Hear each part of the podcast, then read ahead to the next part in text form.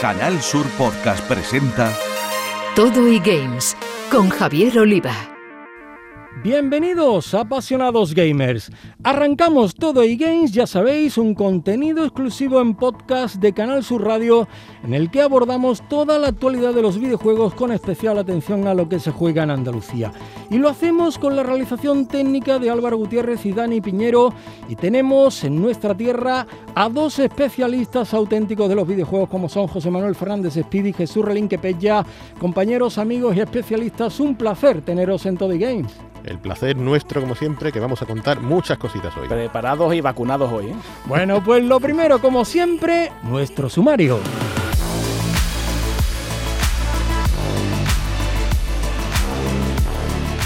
Los eSports se han convertido en un fenómeno digno de estudio en nuestras universidades. Iremos a una andaluza, la de Málaga, donde encontraremos una cátedra estratégica de eSports que codirige el profesor Manuel Fernández Navas, con quien estaremos en un momentito. Las noticias pasan por ese 3 de Los Ángeles, que es el mayor encuentro mundial en torno a los videojuegos. Vamos a conocer lo más interesante de cuanto haya acontecido en el evento, incluyendo, por supuesto, a los premiados. Hablaremos con Bruno Sol, editor de la revista Retro Gamer, que se mantiene viva como objeto de culto para todo viejo y nuevo gamer. Nos contará más de una anécdota sobre su larga trayectoria en torno a los videojuegos.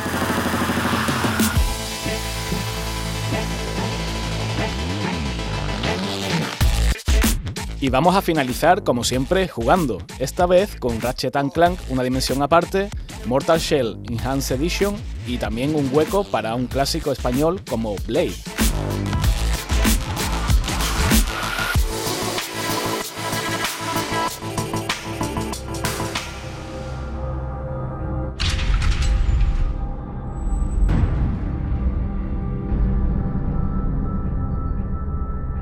Nos ponemos manos a la obra y hablamos de eSport. Y lo vamos a hacer con un profesor universitario porque los eSports son un fenómeno digno de estudio, tanto que en la Universidad de Málaga hay una cátedra sobre estos campeonatos de videojuegos que bate récords.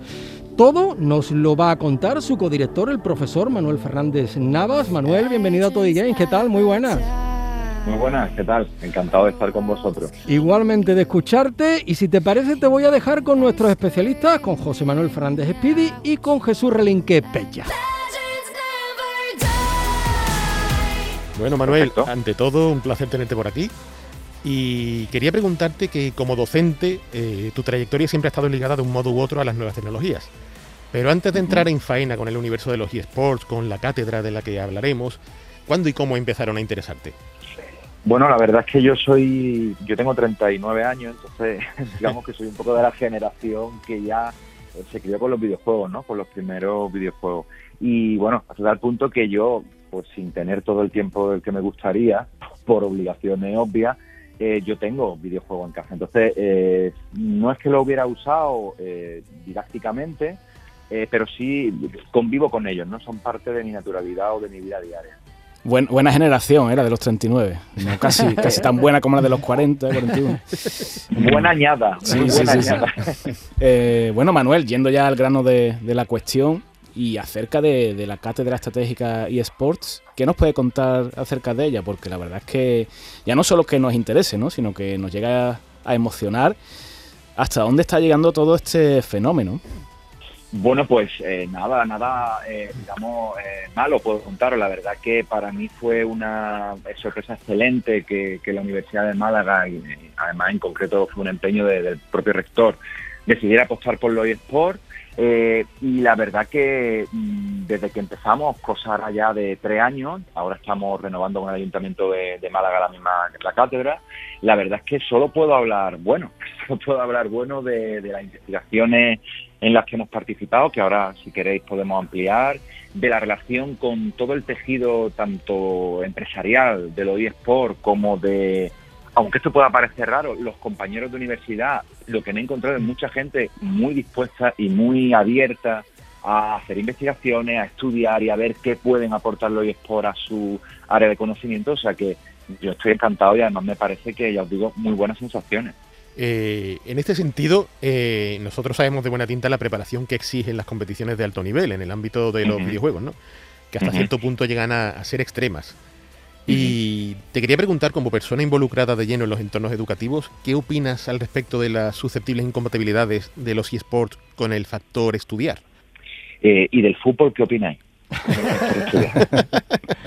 claro, es que eh, eh, eso, perdonadme que sea así, ¿no? pero yo siempre digo lo mismo, ¿no? Es que a, mí me parece que ahí de fondo lo que hay es cierto eh, prejuicio, y creo que la palabra prejuicio está bien dicha, ¿no? Eh, si, si mi hijo juega 10 horas al ajedrez porque compite y porque, bueno, pues tiene que entrenar, eh, voy presumiendo con los amigos, ¿no? Que mi hijo, que, tío más estudioso, fíjate cómo compagina estudio y, ajedrez. Pero si lo hace con eSport, pues parece que debo llevarlo al psicólogo con urgencia, ¿no? Esto no es así, ¿no? si mi hijo o mi hija, pues dedica mucho tiempo a una actividad, creo que como padre tengo la labor de la obligación de, ayudarlo a compaginar. Pero, hombre, mm, eh, no solo lo por cualquier actividad. Creo que hay muchísimas actividades a diario en las que nuestro hijo o nuestra hija pues deciden eh, competir, ¿no? Y lo vemos como incluso sano, ¿no? Pues creo que los eSports son una más, tan simple como eso. Tal vez, quizás, Manuel, crees que haya algún tipo de prejuicio, ¿no? Todavía por ser, digamos, no sé, una corriente relativamente joven todavía. Claro, mira, eh, a nosotros desde que nos encargan esto de la cátedra de Sport, lo primero que, detectamos es esto de lo que tú hablas, ¿no? Este prejuicio social, este, eh, además, eh, absolutamente desligado del mundo científico, porque todas las investigaciones rigurosas que hay sobre los videojuegos vienen a desmontar esta idea de la violencia, ¿no? De la que, si queréis, luego podemos hablar, ¿no? Eh, entonces, eh, claro, hay muchísimos prejuicios. A nosotros, eh, por eso hemos hecho mucho hincapié en la cátedra en hacer investigaciones, ¿no? Porque nos parecía que de alguna manera debíamos devolver a la sociedad un conocimiento riguroso para desmontar estos prejuicios.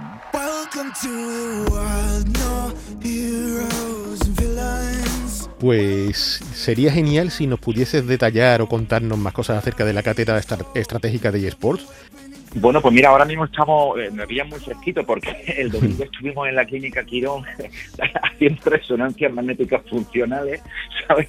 por esto de la cátedra, que es un poco lo que estamos eh, haciendo ahora. Hemos, supongo que conocéis algo, hemos estado haciendo con la, a medias con la UNIR, eh, un proyecto de investigación que se llama Brain Gamer, que tiene tres fases y ya nos ha empezado a arrojar cuestiones muy interesantes. Por ejemplo, la cuestión del cortisol. Eh, hemos hecho una investigación en la que hemos descubierto que los jugadores de eSport, los profesionales, tienen el mismo estrés que los jugadores, pues, por ejemplo, de Real Madrid o de cualquier otro deporte, digamos, tradicional. Esto ya es muy interesante porque quiere decir que, la competición se vive igual. Mm. Y ahora estamos eh, haciendo, ojo al dato porque esto es pionero, no se ha hecho en el mundo, resonancia magnética del cerebro de jugadores de eSport. Vaya estamos viendo en directo cómo eh, funcionan esos cerebros ante determinados estímulos. En este caso son estímulos relacionados con la susodicha violencia, porque lo que creemos es que la investigación que vamos a terminar en muy poquito tiempo va a terminar con este debate acerca de si los videojuegos tienen algo que ver o no con la, con la violencia. Entonces estamos muy contentos, muy satisfechos. El equipo de investigación ha hecho un esfuerzo horroroso porque nos pilló el COVID en medio y, la verdad que estamos encantados, eh, encantados a todos de, los resultados que estamos viendo y del trabajo que hemos hecho. Bueno, me parece, escuchándote Manuel, me parece tan interesante que, aquella pregunta que te hemos hecho al principio, ¿no? De, de los prejuicios, está totalmente relacionado, ¿no? Ya no solo por estos prejuicios, sino por, el hecho de, mm, desmontar tabúes que existen en la sociedad respecto al videojuego ya en general, ¿no? Ya no hablo de, los eSports, sino al, videojuego en su término, en su concepto global.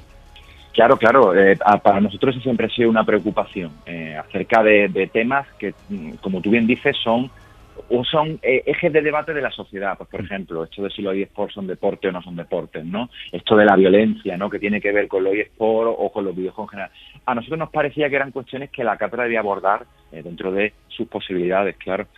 Y la verdad es que yo solo puedo decir que estoy muy satisfecho con el, con el trabajo que hemos contado con la eh, brillante colaboración de Giant, que es nuestro, bueno, siempre mm. se han sumado a todo lo que le hayamos dicho que no, no puedo nada más que tener buenas palabras para ellos. Y, y, la verdad que estamos, ya os digo que encantados. Tenemos un grupo de investigación muy, muy, muy, muy completo y muy, de muy buena sintonía. Pues profesor y codirector de la Cátedra Estratégica de eSport en la Universidad de Málaga, Manuel Fernández Nava, ha sido Muy interesante todo lo que nos has contado y animamos a todo aquel verdad investigador que vibre con los eSports a que se adentre ¿no? en este fenómeno y ayudemos un poco a desarrollarlo desde aquí, desde Andalucía, con bueno, pues plataformas como ese Vodafone Giants y con la que vosotros habéis montado en la Universidad de Málaga, sin duda muy interesante. Muchísimas gracias, hasta cuando quieras en todo y game, Manuel.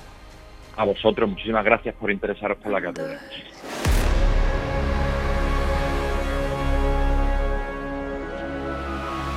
¿Qué hay de nuevo en los videojuegos? Tiempo ahora para saber más del gran evento de los últimos días en el mundillo gamer, el E3 de Los Ángeles y sus habituales agradables sorpresas, pero también importantes decepciones. Creo que ha sido un poco así, ¿verdad, compañeros? Pues sí, y es que acabamos de vivir el E3 más desangelado que recordamos en años. Y es que realmente yo creo que el E3, o quizás la idea, el concepto de E3 que tenemos actualmente está en vías de extinción. Yo creo que estamos en la era de la inmediatez informativa, de, la gente que quiere saber ahora y quiere saberlo ya. Eh, no tiene paciencia ¿no? para esperar a esa fecha concreta anual que, bueno, antaño la esperábamos que, con, mucha impaciencia para, saber de esos bombazos de videojuegos. Y, y, bueno, yo creo que las compañías lo saben, ¿no? Y por eso se desmarcan un poco de este evento. Sí, ¿no? Y, cierto también es que con la pandemia de por medio, pues poco se puede hacer, ¿no? Para recrear ese espectáculo que teníamos antes, ¿no? Con todo ese público aplaudiendo cada nuevo lanzamiento. Pero claro, lo que nos hemos encontrado en este 2021, eh, recayendo realmente más la culpa por parte de las empresas que presentaban sus juegos, no sus productos, que los propios organizadores, mm. ha sido como si desde el propio E3 le dijeran a los usuarios algo así como, vete a la playa, que aquí, aquí hay poco que ver, ¿sabes? Eh, con lo que me gustaba a mí prepararme un tank de limón ahí viéndolo todo, fantástico. Pero en todo caso sí que pudimos ver alguna que otra cosilla a destacar. Por ejemplo, eh, una compañía de las que más ruido hacen o hacían en los eventos E3 eh, sería Ubisoft. Pero este año ha estado bastante comedida. Mm, no tenemos nada de Splinter Cell, del Beyond Good and Evil, ni siquiera un nuevo Assassin's Creed a la vista. Sin embargo, bueno, tenemos el nuevo Just Dance, eh, el arcade de deportes extremos, el Riders Republic, eh, lo nuevo de Rainbow Six, esta vez cooperando, digamos, para machacar alienígenas, cambiando un poco de tercio. Eh, un interesante videojuego para aprender a tocar la guitarra, ese Rocksmith Plus. La continuación del Mario y Rabbids. Eh, y por último, bueno, un nuevo lanzamiento que se basa en, esta próxima película o en las próximas películas de Avatar de James Cameron. Yo como, como, fan de Splinter Cell, que no dijeran mi pisquirri del juego, es que me, en fin, me, hizo llorar, me hizo llorar. Pero bueno, eh, por su parte, Nintendo, que, sí que hizo acto de presencia con un Nintendo Direct donde hemos visto presentarse juegos como Metroid Dread, un nuevo WarioWare y que esto último nos alegra sobremanera, ya sabemos lo divertidísimo que son, somos muy fan de estas locuras 100% niponas. Y por otra parte, que estuvo genial el poder ser testigo de un nuevo tráiler de la secuela de The Legend of Zelda Breath of the Wild, eh, que ya sabemos, ese juego, el original, que todo usuario de Nintendo Switch debería tener y que tiene toda la pinta de que será también de obligada adquisición en esta nueva entrega. Sí, algo continuista, pero evidentemente si, si continúa algo tan bueno como la primera parte, pues está claro que es esperado, ¿no? Eh, por otro lado, eh, según el jurado de los propios 3 eh, 2021 Awards, la mejor conferencia fue la de Microsoft. Bueno, según el jurado y, según, eh, en mi opinión también, ¿no? Y creo que la opinión generalizada, ¿no? Porque claro, Microsoft, después de haber comprado a Bethesda, eh, los responsables de, Skyrim o de Fallout, pues claro, eso le da bastante empaque, bastante caché a todo lo que, lo que mostró. Y, por supuesto ese bombazo, que creo que fue, digamos, lo más destacado, ya no de, la conferencia, sino de toda la feria, ¿no? de todo el evento, fue ese Forza Horizon 5. Aparte, también tenemos el multijugador de, Halo Infinite, eh, una nueva IP de Arkane Studios que responde al nombre de Redfall y muchos, muchos juegos de, de, Game Pass, ¿no? Por ejemplo, ese Microsoft Flight Simulator con el que la gente va a poder, bueno, emular a los pilotos de avión, incluso a, Tom Cruise en Top Gun y sobrevolar cualquier sitio, cualquier lugar del planeta y otros tantos juegos ¿no? que, incluidos en, ese Game Pass que hemos comentado y que, parece ser un poco seña de identidad de, la compañía Microsoft. Pues por su parte, otra de las grandes, Coach Media, presentó durante el evento digital Summer Game Fest, el previo al E3 2021, su nuevo sello de distribución de videojuegos, Prime Matter, La idea que tienen con esto es dar soporte de edición y publicación a videojuegos de todas partes del mundo, saliendo como respuesta al continuo crecimiento que ha experimentado esta empresa. Y algunos de los juegos que se anunciaron eh, en esta eh, presentación fueron Payday 3, Crossfire Legion, Codename Final Form, Gangrave Gore, un nuevo Painkiller, que nos encanta, que ya, era hora de que volviera esta franquicia, y la versión Nintendo Switch del estupendo Kingdom Come Deliverance. O ¿quién iba a pensar que, veríamos este juego en la pequeña de Nintendo? Con lo polémico que fue en su día. Em, bueno, ya para terminar, eh, no hemos dicho nada de Sony, pero es que no hay mucho que contar, por eso ni lo hemos mencionado, ¿no? La verdad que no, no quizás no le haya interesado eh, el, E3 o, lo que sea, ¿no? Así que para terminar, pues vamos con la lista de los ganadores de los E3 2021 Awards. El juego más esperado de Ubisoft fue el Mario Rabbids, el Sparks of Hope, la nueva entrega. El juego más esperado de Gearbox fue el Tiny Tina's Wonderlands. El juego más esperado de Xbox y Bethesda eh, bueno, fue el, esperadísimo Halo Infinite. Eh, en caso de, Square Enix, el, más esperado fue el, Guardianes de la Galaxia, que a mí me dejó un poco frío, la verdad, pero bueno. Eh, el juego más esperado del PC Gaming Show eh, responde a Songs of, Conquest. El, más esperado del Future Games Show fue Immortality. En cuanto a Intellivision, esto bastante retro, fue el Asteroids. Sí, el, indie más esperado eh, fue Falling Frontier. El más esperado de Freedom Games fue el Airborne Kingdom. En cuanto a Capcom, podemos nombrar que fue nominado el Great Days Attorney Chronicles. En cuanto a Nintendo, evidentemente, el, ya comentado eh, Breath of the Wild 2. Normal. Eh, en cuanto a Yorika Studio, el Loopmancer. Y bueno, pues eh, ya lo hemos comentado, ¿no? Mejor presentación de todo el E3, Xbox y, Bethesda. Y, y, el juego más esperado de todo el evento, Forza Horizon 5. En Canal Sur Podcast Todo y Games con Javier Oliva. Dejamos por un momento la vorágine de juegos y presentaciones para leer. Y siempre es un placer hacerlo en esa Biblia de los juegos de antaño que es Retro Gamer, que se mantiene ahí perenne en los kioscos a pesar de los nuevos tiempos. Vamos a conocer con Speedy y Petja a uno de los héroes de este logro. Pues entrevistamos a un grande, a Bruno Sol, coordinador de contenidos y editor de la edición española de la revista Retro Gamer, publicada por Axel Springer, además de colaborar en otros medios especializados como Hobby Consolas. Eh, y bueno, y, ponernos a contar en todo lo que, por todo lo que ha pasado Bruno sería para tres horas de programa por lo menos. Eh, oye, Bruno, se echa de menos, se echa de menos cuando coincidimos en persona en uno de esos eventos de, videojuegos clásicos que tanto nos gusta. Allí hemos compartido nuestras charlitas, conferencias, momentos de juego, grandes ratos, ¿no? ¿Tú crees que volveremos pronto a, a vernos en este tipo de sarao?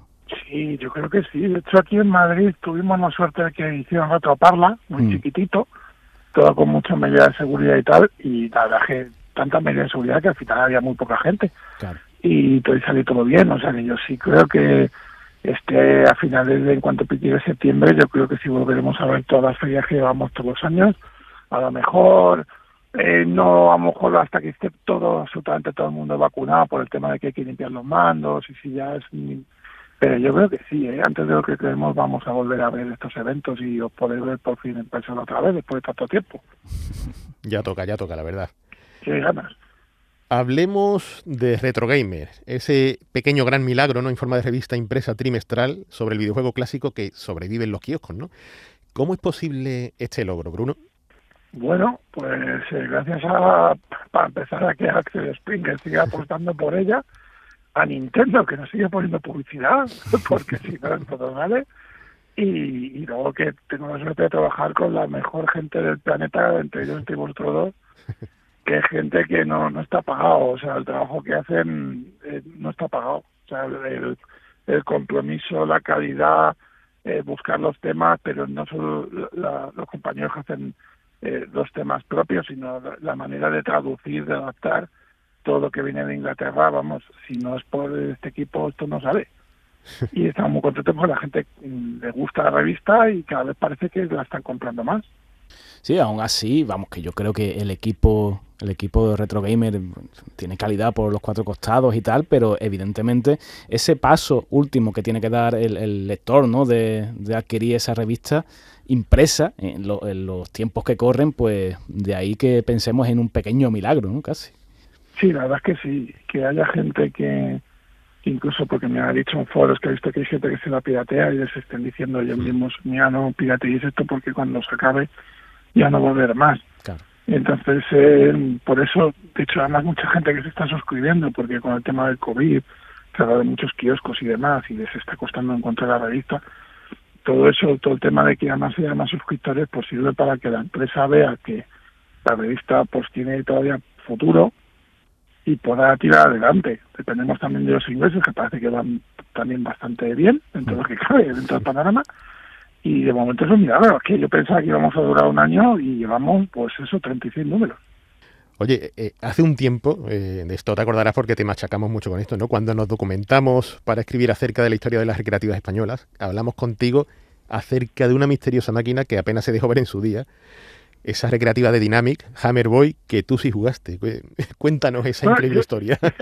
Yo, llegué, o sea, jugar no porque estaba apagada, pero si la tenía. Yo me acuerdo que yo leí el libro y decía que, que, no había salido y yo la tenía en el parque de atracciones de Madrid desenchufada, pero estaba. Además que yo, yo, claro, yo leía el lector de Micromanía, estaba al tanto de, Hammer Boy de Amiga y tal, y yo sabía que había leído noticias de que estaban tratando recreativas pero claro, fue la primera vez que la vi, desgraciadamente estaba en una esquina apagada, pero existía. De hecho, tuvimos bastante broma en Twitter y tal, y hubo más gente que también la vio ahí también, ¿sabes?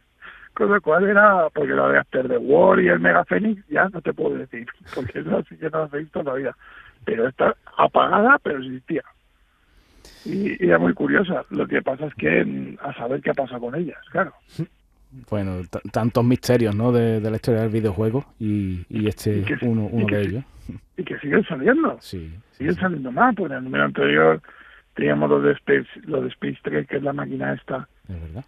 Del reportaje de, de, que hizo, creo que lo hizo Pella. Lo hice yo, lo hice yo, sí. Eh, y es que no distingo bien a la voz por el teléfono, no sé si es pidió Pella, con lo cual por eso digo. Y, y aquello, por ejemplo, esa máquina la han rescatado hace relativamente poco y es como tú bien sabes, es la recreativa que inventó el Continue Play. Totalmente.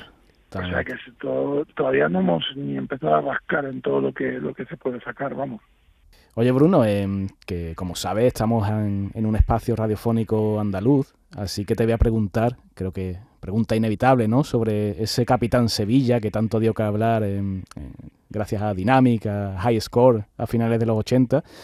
¿Qué recuerdos tienes de, de ese juego sevillano, andaluz de pura cepa. Bueno, de hecho, la única yo he sido usuario de Amstrad toda la vida. Yo no tuve Spectrum hasta, puf, hasta el 95, que, con, que, que, que, hice un truque y conseguí la Spectrum en el 128. Yo el único número de micro hobby que me compré en mi vida fue porque llevaba el, el cómic de Capitán Sevilla, hmm. que llevaba la portada de Max. Y, para que te y no tenía Spectrum, pero es que así me compré la revista igual. Entonces, eh, es que el juego era precioso y además esa, esa ilustración era, una auténtica maravilla y tenía que tener esa revista sí o sí, aunque no tuviera eh, no, no, no, no tuviera un aspecto para usar todo lo demás. Yo recuerdo que leía los, los todo lo demás y era como marciano, ¿sabes? Comparado con... Pero además el juego es, una maravilla, visto el documental y el personaje del cine me parecía maravilloso el tema de las salchichas, estas morcillas reactivas y, las, además es que los dibujos de Maxim siempre me habían gustado mucho de los víboras de mi hermano y, y todas estas cosas me parecía que eran de los juegos más bonitos. La verdad es que siempre aquí el tema de los cómics cuando cuando ha hecho algo con Mortadelo hecho el primer edición en Alemania ni siquiera edición aquí. Había un potencial enorme y pocas veces lo, utilizamos en comparación a lo que hacían desde Inglaterra los autores de Francia pues Bruno, sabemos que de, primera mano que tú estás más ocupado que el protagonista de Misión Imposible, pero te queríamos preguntar con qué juegas últimamente, si es que te da la vida. Sí, bueno, ahora estoy con el Ratchet Clank que estoy de PC5 hmm. y me ha regalado un amigo una MSX, que ha sido la, alegría de la década, porque nunca tenía MSX, y estoy intentando acabar de currar para poder enchufarlo, porque, porque estoy que no me lo creo, porque yo además compré cartuchos de MSX en el año 94 en un centro de y tú nunca tenías MSX. Y dije, bueno, algún día lo tendré. Y así que ahora voy a poder jugar a Castlevania como Dios manda. Oh. ¿Funcionará? ¿eh? ¿Funcionará a día de hoy el, el cartucho? Pues yo creo que sí, los usamos en un vídeo de hobby con MSX de Lázaro mm. y funcionaban y tengo el USAS y, y el Fastan y demás, así que estoy esperando a acabar de currar para el día, de hecho tengo los regalos ya montados con los cables y todo, no he encendido la tele porque me conozco y como empiezo a jugar yo no trabajo, así que esperamos que estoy con eso ahora mismo loquísimo. Y luego además eh, un amigo con un truque que le hice me consiguió unas gafas de PlayStation de realidad virtual. Y estoy, todo el mundo lo hace tres años ya, pero yo ahora mismo como no era para mí. Y estoy absolutamente enamorado de, de, la, de, de, las gafas estas del demonio. Que yo creo que si las podía, hubiera podido probar todo el mundo en, comercios, habrían vendido cinco veces más. Por mucho que veas en vídeos o te cuenten, hasta que no te las calzas y ves esto, no, no te lo crees. Pues Bruno Sol, yo fui de los que tuvo MSX. oh, qué, envidia. Pues codirector de esa joya llamada Retro Gamer, que cada tres meses esperamos ansiosos los que nos iniciamos hace tanto tiempo en los videojuegos a través de las máquinas recreativas para quienes han descubierto en el presente el placer de los juegos del pasado. Enhorabuena por seguir ahí y muchísimas gracias por estar en Todo Games. a vosotros por llamarme y gracias a la gente que, que compra la revista y a Pella Speed, pues seguir ahí los tíos que son unos titanes, eh, dejando ahí su, su buen hacer eh, en cada número. Un saludo.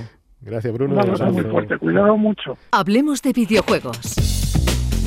Bueno, pues de la lectura los mandos para jugar un rato antes de irnos. ¿Y con qué lo hacemos en este Toddy Games, compañeros? Pues empezamos con la bomba que acaba de recibir PlayStation 5 en la, forma de Ratchet Clank, una dimensión aparte, que ya lo comentamos en el primer programa de Insomnia Games, que acaba de salir y vaya, vaya maravilla. O sea, eh, creo que realmente estamos ante el primer juego que aprovecha verdaderamente las capacidades de la máquina.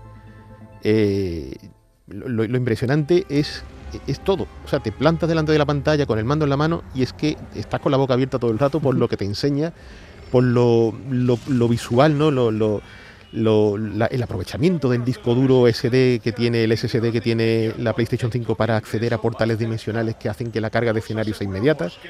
Eh, el ray tracing, cómo implementa esos rayos de luz, ese reflejo en el escenario, la suavidad con la que se mueve todo.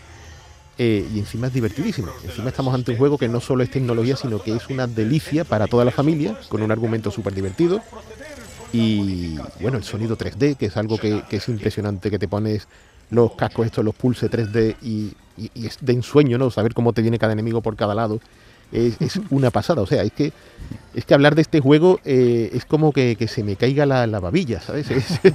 realmente, sí, realmente no es un juego que haya eh, cambiado demasiado respecto a lo que son, bueno, las bases de la saga Ratchet Clank, pero claro, todo lo que ocurre, todo lo que va pasando en pantalla y, observas y contemplas, eh, te deja boquiabierto. ¿no?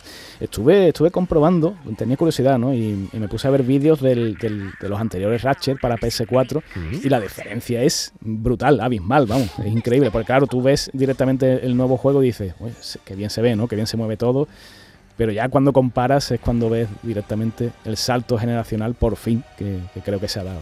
Y, es muy interesante porque tú ya de por sí veías el de PlayStation 4 y decías, es que es una película de animación totalmente, ¿no? De bonito que se ve, pero este, o sea, esto es, de verdad, eh, se puede decir, con todas las de la ley, mm. que estamos ante el primer juego de nueva generación que realmente sería imposible de hacer en máquinas anteriores totalmente imposible. Sí, sí, estoy totalmente de acuerdo y, bueno, quizás ese banco de pruebas, ¿no? O ese punto de inflexión a partir del cual todos como un espejo se van a mirar en él, ¿no? Para compararse, ¿no? Y decir, tenemos que alcanzar mínimo empatar con esto. Totalmente, totalmente. Yo creo que te guste más o menos el tipo de juego que, que ofrece, este plataformas amable, simpático, sin violencia, ¿no? Ni, ni, nada realmente. Bueno, violencia, te pones a pegar tiros como, como si no hubiese un mañana, pero, pero es amable, ¿no? Es tipo dibujito de Pixar y tal, pero creo que, que, hay que adquirirlo sí o sí porque es una auténtica demostración de fuerza de lo que pueden ofrecerle estas máquinas de nueva generación.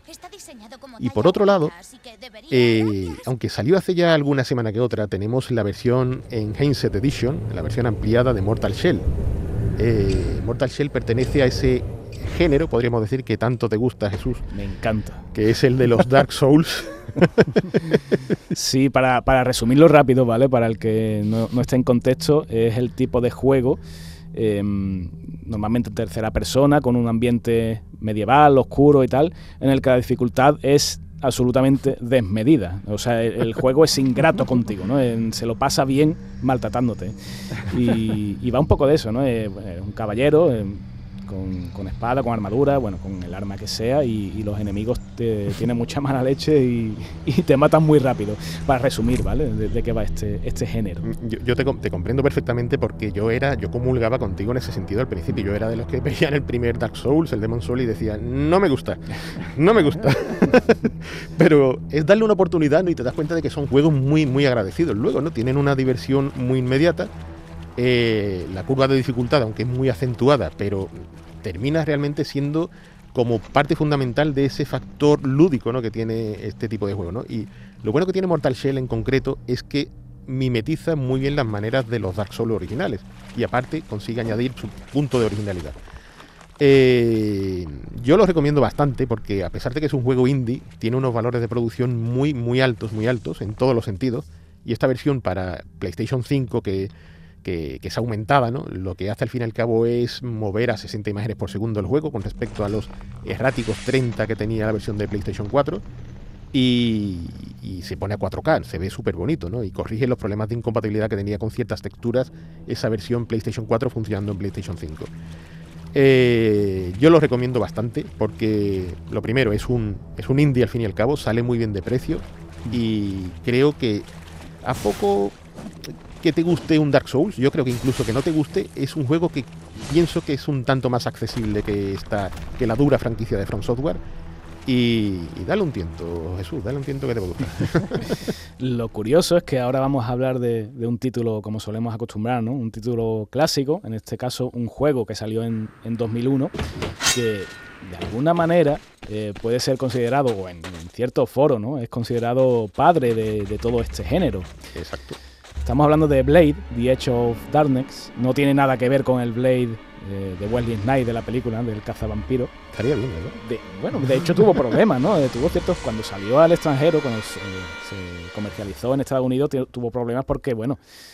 Eh, la gente parece que iba a confundirlo ¿no? con, la franquicia Blade de, cómics o de películas y, cambió de nombre a, a Severance. Severance.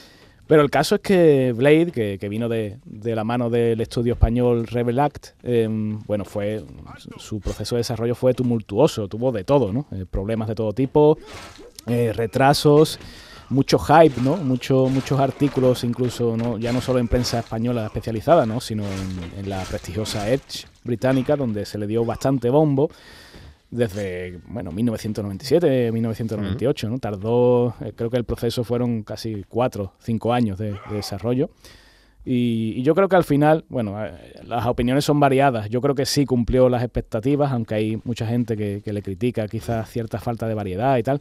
Pero, pero es que Blade te transportaba a un mundo mágico de, de espada y brujería con, cuatro personajes a elegir muy distintos, caballero, el bárbaro, el, enano y la amazona, cada uno con su nivel exclusivo, un juego en tercera persona, eh, como hemos dicho, bueno, pues de, avanzar eh, por el mapeado derrotando enemigos, eh, muy muy complicado, también muy ingrato con el jugador, que a poco que, que se descuidara pues, pues perdía la vida, pero visualmente espectacular sin duda mereció la pena la espera, aunque se hizo más largo que la calle Torneo de, que llegase, pero ver esas físicas implementadas por primera vez tan reales, ese, esa cosa de prenderle fuego con una antorcha a una cortina y que el fuego se extendiera por todo el escenario de forma realista, las luces y las sombras, ¿no? Increíbles. Mm, fíjate lo de las luces y la sombra, la iluminación que me quedó con el con esa frase de que, de que bueno, eh, gente de, de ID Software pues comentaba que, por aquella época no iba a ser posible implementar un, sistema de iluminación en tiempo real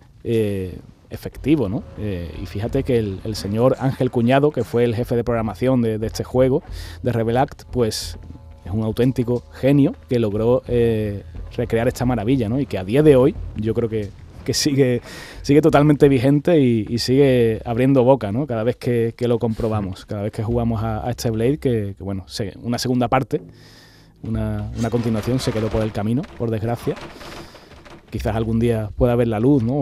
o, se retome esta saga, pero, pero sin duda fue un título de esos que, cuando hablamos, cuando recuperamos la historia del software español, nos tenemos que detener eh, para hablar de, sus bondades, de, los problemas también que, que, hemos comentado, que tuvo en su desarrollo y de, un sinfín de, historias que, bueno, que giraron en torno a, Blade y, que hoy recordamos un poco con cariño, eh, para, bueno, Ángel Cuñado, José Raluy, también otro programador, para Xavi Carrillo como project manager o incluso el gran Óscar Araujo, que hizo una banda sonora brutal.